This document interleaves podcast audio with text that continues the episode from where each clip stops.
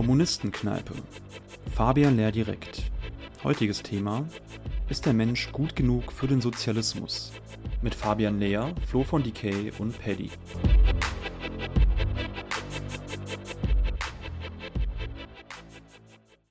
Ja, willkommen in der Kommunistenkneipe. Ähm, heute mit einem neuen Kurzformat mit Fabian Lehr. Hallo Fabian. Hallo. Und hallo Paddy. Hallo zusammen, moin. Genau, und ich bin auch dabei.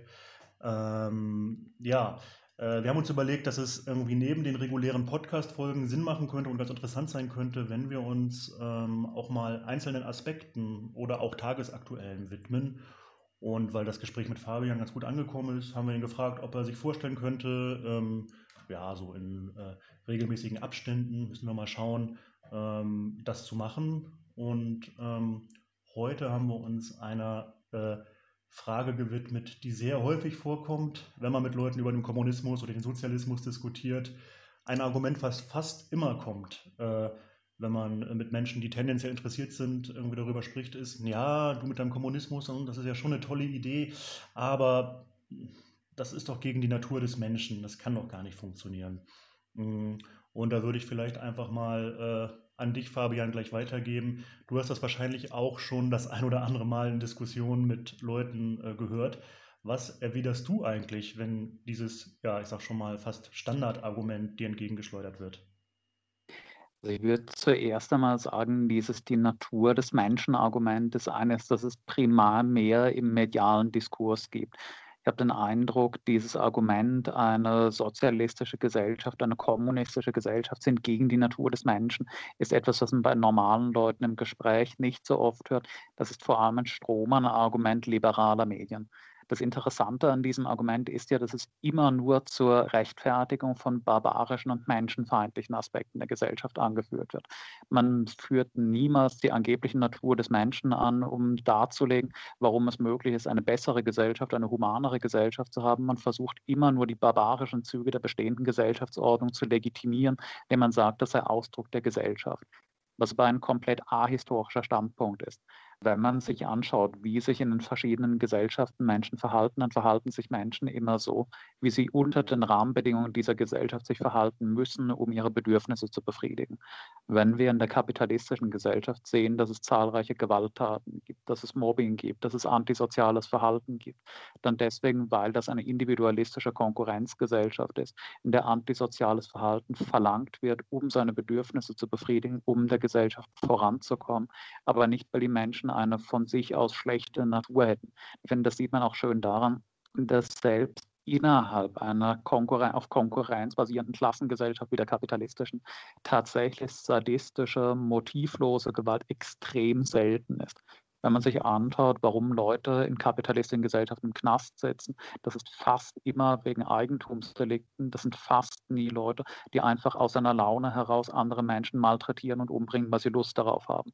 Menschen werden kriminell, Menschen werden gewalttätig, wenn sie unter Bedingungen leben, unter denen ein solches Verhalten notwendig ist, damit sie gesellschaftlich vorankommen. Und das sieht man sehr schön daran, dass so etwas wie Gewaltverbrechen, dass so etwas wie Morde beispielsweise in urkommunistischen Stammesgesellschaften praktisch nicht existieren existiert hat, als man im 17., 18. Jahrhundert die großen Entdeckungsfahrten unternommen hat, urkommunistische Stammesgesellschaften in der Südsee, in Südamerika, an anderen Teilen der Welt entdeckt hat, hat man festgestellt, dass es dort ein Konzept von Mord in vielen dieser Gesellschaften einfach nicht gibt, weil es sinnlos ist, Gewalt auszuüben gegen andere. In einer egalitären Gesellschaft bringt es mir nichts, gewalttätig zu sein gegen andere Menschen, bringt es mir nichts, sadistisch zu sein und damit existiert es auch kaum. Menschen sind das Produkt ihrer Umstände und nicht die Gesellschaft das Produkt ihrer Natur. Mhm. Genau, das würde ich, ähm, das würde ich auch so unterschreiben. Ähm, ich würde auch sagen, ähm, also ich finde es auch spannend, zum Beispiel auch, was du schon gesagt hast, dass also trotz der Umstände, in denen wir leben im Kapitalismus, trotz der barbarischen Umstände, dass, ähm, ähm, dass es ja trotzdem auch also viele Beispiele gibt von solidarischem Verhalten von Menschen, von Selbstlosigkeit. Ähm, ich meine, es gibt viele Menschen, die zum Beispiel auch, sich, sich ehrenamtlich engagieren, die halt auch Widerstand leisten, zum Beispiel gegen Ungerechtigkeiten, sich politisch engagieren für fortschrittliche Ziele. Ähm, und spannend finde ich auch da zum Beispiel, ähm, ich habe mal gelesen, dass es, es gibt, also es gibt solche Studien, die belegen, oder die haben untersucht zum Beispiel, wie Menschen sich verhalten, auch in, ähm, in Katastrophensituationen. Ähm, ich meine, ich habe mal gelesen, das war, glaube ich, da wurde irgendwie, glaube ich, das Beispiel untersucht in den USA, das nach dem, ähm, nach diesem fernen Sturm Katrina, in New Orleans war das, glaube ich. Und da gab es in den Medien zum Beispiel, also massenmedial wurde vor allem gezeigt, also Plünderungen, ähm, also sehr, halt sehr antisoziales Verhalten von Menschen und, und Chaos und so weiter. Also das, das, das sozusagen das Bild, was in den Medien irgendwie gezeigt wurde. Ähm, aber in den Studien zum Beispiel wurde dann, äh, also äh, hat man herausgefunden, dass aber die, also dass die meisten Menschen wirklich tatsächlich sich sehr solidarisch verhalten haben. Äh, zum Beispiel auch bei, bei der, also bei der Herausgabe von Hilfslieferungen zum Beispiel immer irgendwie, also eine Schlange standen, nicht vorgedrängelt haben und auch sonst eigentlich eher solidarisches Verhalten ähm, genau halt überwogen hat. Oder auch viele andere Beispiele von, von Studien zum Beispiel oder, oder Versuchen bei Kleinkindern, die halt auch schon sehr früh, sehr intuitiv zum Beispiel sich ja auch sehr solidarisch verhalten, teilen zum Beispiel. Ähm, genau, deswegen wäre meine Frage an euch beide vielleicht, also würdet ihr auch sagen, dass, äh, also klar, du hast gerade gesagt, Fabian, es ist, mal, es ist eher so, dass die Natur des Menschen eher ein Produkt der, der, der Umgebung ist, aber äh, meint ihr nicht schon, dass es auch einen sehr, sehr starken Anteil gibt von, genau, von diesem kooperativen, solidarischen Teil der menschlichen Natur? Ich denke, wenn es so etwas wie eine Natur des Menschen gibt, dann ist es tatsächlich eher eine Neigung zu solidarischem und großzügigem Verhalten. Wenn wir unser eigenes soziales Umfeld betrachten, da kann ja jeder den Test machen. Jeder kennt in seinem persönlichen Umfeld bei jedem Menschen bestimmte großzügige, bestimmte solidarische Züge, die er in seinem Leben aufgewiesen hat, aber praktisch niemand wird einen sadistischen Serienmörder kennen. Mhm. Jeder kennt aus seinem persönlichen Umfeld Beispiele von Menschen, die sich auf eine solidarische und großzügige Weise verhalten haben, ohne dass sie davon direkt etwas haben hatten, aber fast niemand kennt Menschen, die sich regelmäßig auf eine sadistische Weise verhalten, ohne dass sie davon einen Vorteil haben. Wenn Menschen heute trotzdem sich auf eine solche antisoziale Weise verhalten, dann weil sie durch äußere Umstände dazu genötigt werden, bis auf ganz, ganz wenige pathologische Ausnahmen. Du hast ja das Beispiel von Katrina in New Orleans gebracht die Minderheit derjenigen, die dort plündern gegangen ist, die andere ausgeraubt hat, die versucht hat, Vorteile aus der Situation zu schlagen, waren ja auch keine Menschen, die einfach aus einem anlasslosen Sadismus heraus andere Menschen überfallen, sondern arme Schweine, die das als die einzige Möglichkeit gesehen haben, wie sie selbst ihre materiellen Bedürfnisse befriedigen können. In einer sozialistischen Planwirtschaft, in der sichergestellt ist, dass jedes Opfer einer Naturkatastrophe von der Gesellschaft versorgt wird, gäbe es überhaupt keinen Anlass dafür. Wenn ich weiß, dass der Staat, dass die Gesellschaft mir alle Lebensmittel, mir alle Medikamente, mir eine Unterkunft zur Verfügung stellen wird, kostenlos. Wenn ich sie durch eine Naturkatastrophe verloren habe, dann wird es in einer solchen Gesellschaft keine Motivation geben, andere zu überfallen, sich die Vorräte zu klauen. Das ist ja gerade der Ausdruck einer individualistischen Konkurrenzgesellschaft, in der ich weiß, dass nicht die Gesellschaft dafür sorgen wird, dass meine Bedürfnisse befriedigt werden, sondern ich selbst in Konkurrenz zu allen anderen Individuen durchsetzen muss. Das ist das, was die Medien in der kapitalistischen Gesellschaft, was die Schulausbildung, was der gesamte politische Diskurs mir von Anfang an sagt. Ich muss auf mich selbst sehen, um meine Bedürfnisse zu befriedigen. Ich kann nicht erwarten, dass die Gesellschaft das für mich tun wird und dementsprechend fällt die Sozialisierung eben aus. Aber ich würde dir schon zustimmen, wenn man so etwas feststellen kann wie eine von Sozialisierung unabhängige Natur des Menschen, dann ist es am ehesten eine Neigung zu Solidarität und Großzügigkeit. Ich glaube, fast jeder Mensch wird, wenn er die Wahl hat, ob er sich so verhält, dass er anderen Menschen auch Befriedigung und Freude bringt oder nicht, immer die größere Befriedigung daraus ziehen, sich in Harmonie mit anderen zu verhalten. Mhm. Also es ist auch meine oder die, die Alltagserfahrung von den allermeisten Menschen, glaube ich, dass in Notsituationen, was weiß ich, angefangen von ganz simplen Dingen wie im Fahrstuhl stecken bleiben, also es sei denn, es ist jemand dabei, der da jetzt pathologische Angst hat oder so, ähm, oder Unfällen oder so, in der Regel ähm, ich das häufig erlebt habe, dass Leute ähm, sich auch sozial verhalten. Das stimmt natürlich dann nicht, äh, wenn es wirklich wie bei Katrina oder so, und auch da war es nur eine Minderheit, irgendwie materiellen Mangel gibt. Ne?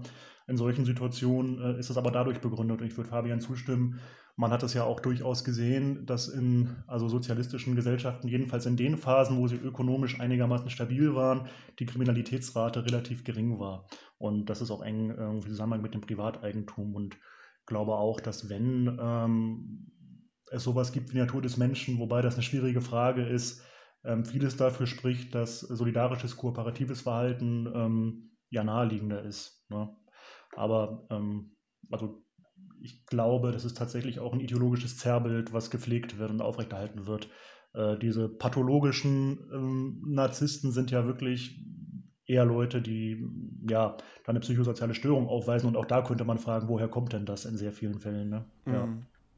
Aber es war ja auch historisch gesehen halt auch immer auch ein Instrument der herrschenden Klasse, auch von Klassengesellschaften, ob jetzt in der, in der Sklavenhalterin-Gesellschaft oder auch im Feudalismus, ähm, dass man gesagt hat, ja, die Zustände sind halt natürlich, sie sind gottgewollt ne, und alternativlos praktisch.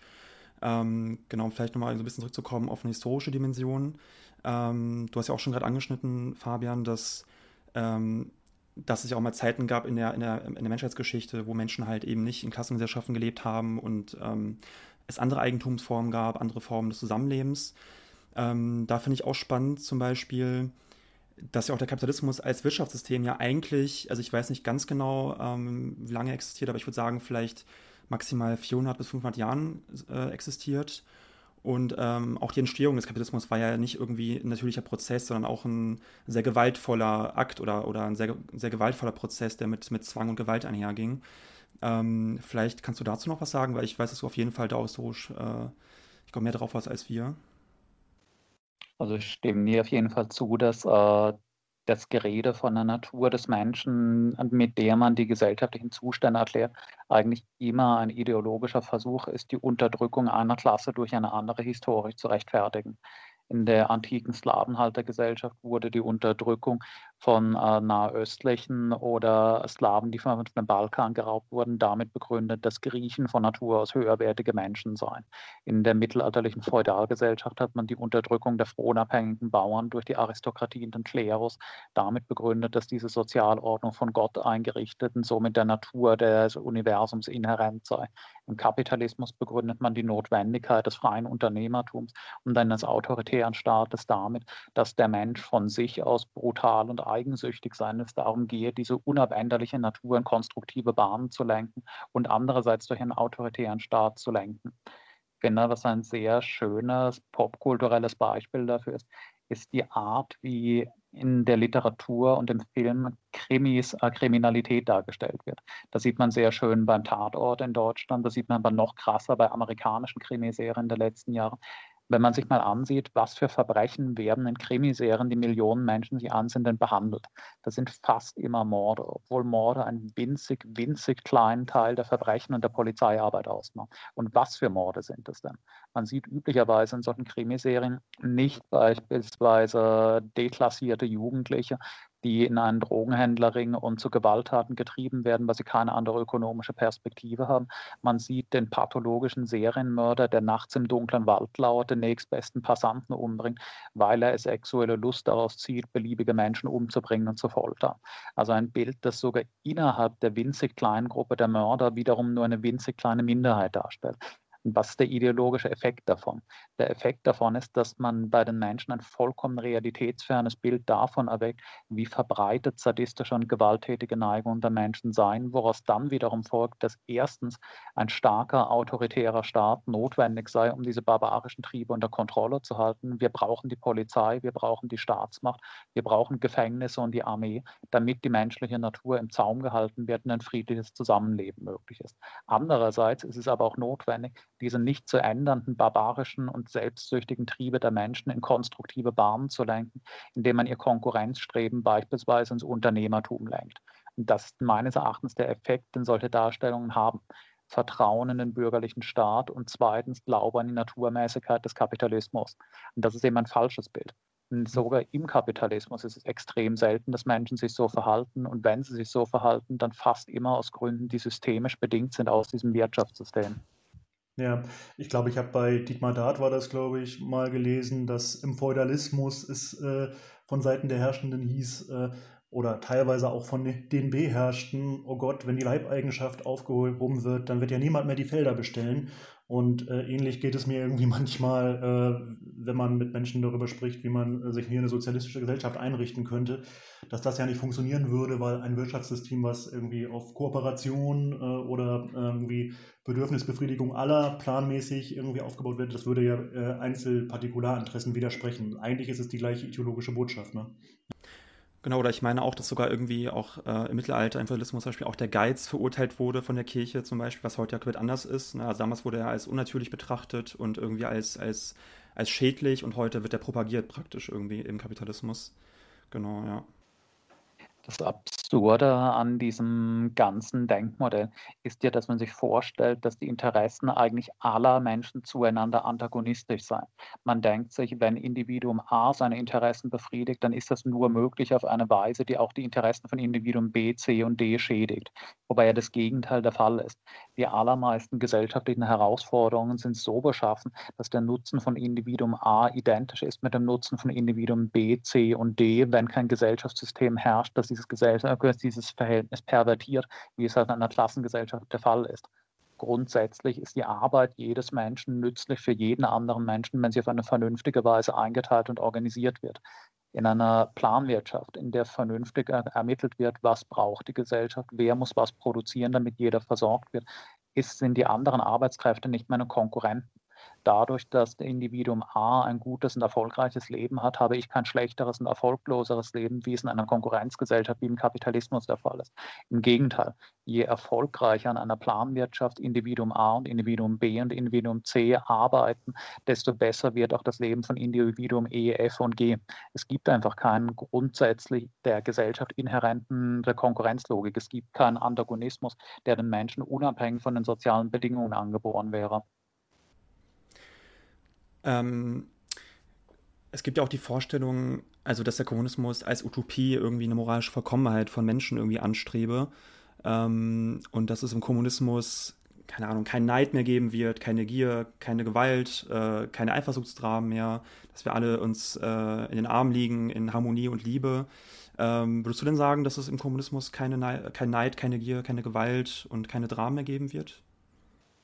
Glaube nicht, dass der, die Etablierung einer Planwirtschaft oder auch einer kommunistischen Gesellschaft auf einen Schlag alle zwischenmenschlichen Konflikte beseitigen würde. Was ich aber nicht glaube, ist, dass der Kommunismus oder eine Planwirtschaft dadurch utopisch wäre, dass es angeblich im Widerspruch stünde zu dieser menschlichen Natur oder dass es notwendig wäre, dass Menschen besonders vollkommen und rein seien, um im Kommunismus leben zu können. Das Gegenteil ist ja der Fall eine sozialistische Planwirtschaft und dann im weiteren Verlauf eine kommunistische Gesellschaft wären gerade notwendig, damit Menschen ihren Eigennutz befriedigen können. In der heutigen kapitalistischen Gesellschaft können das die allermeisten Menschen ja nicht.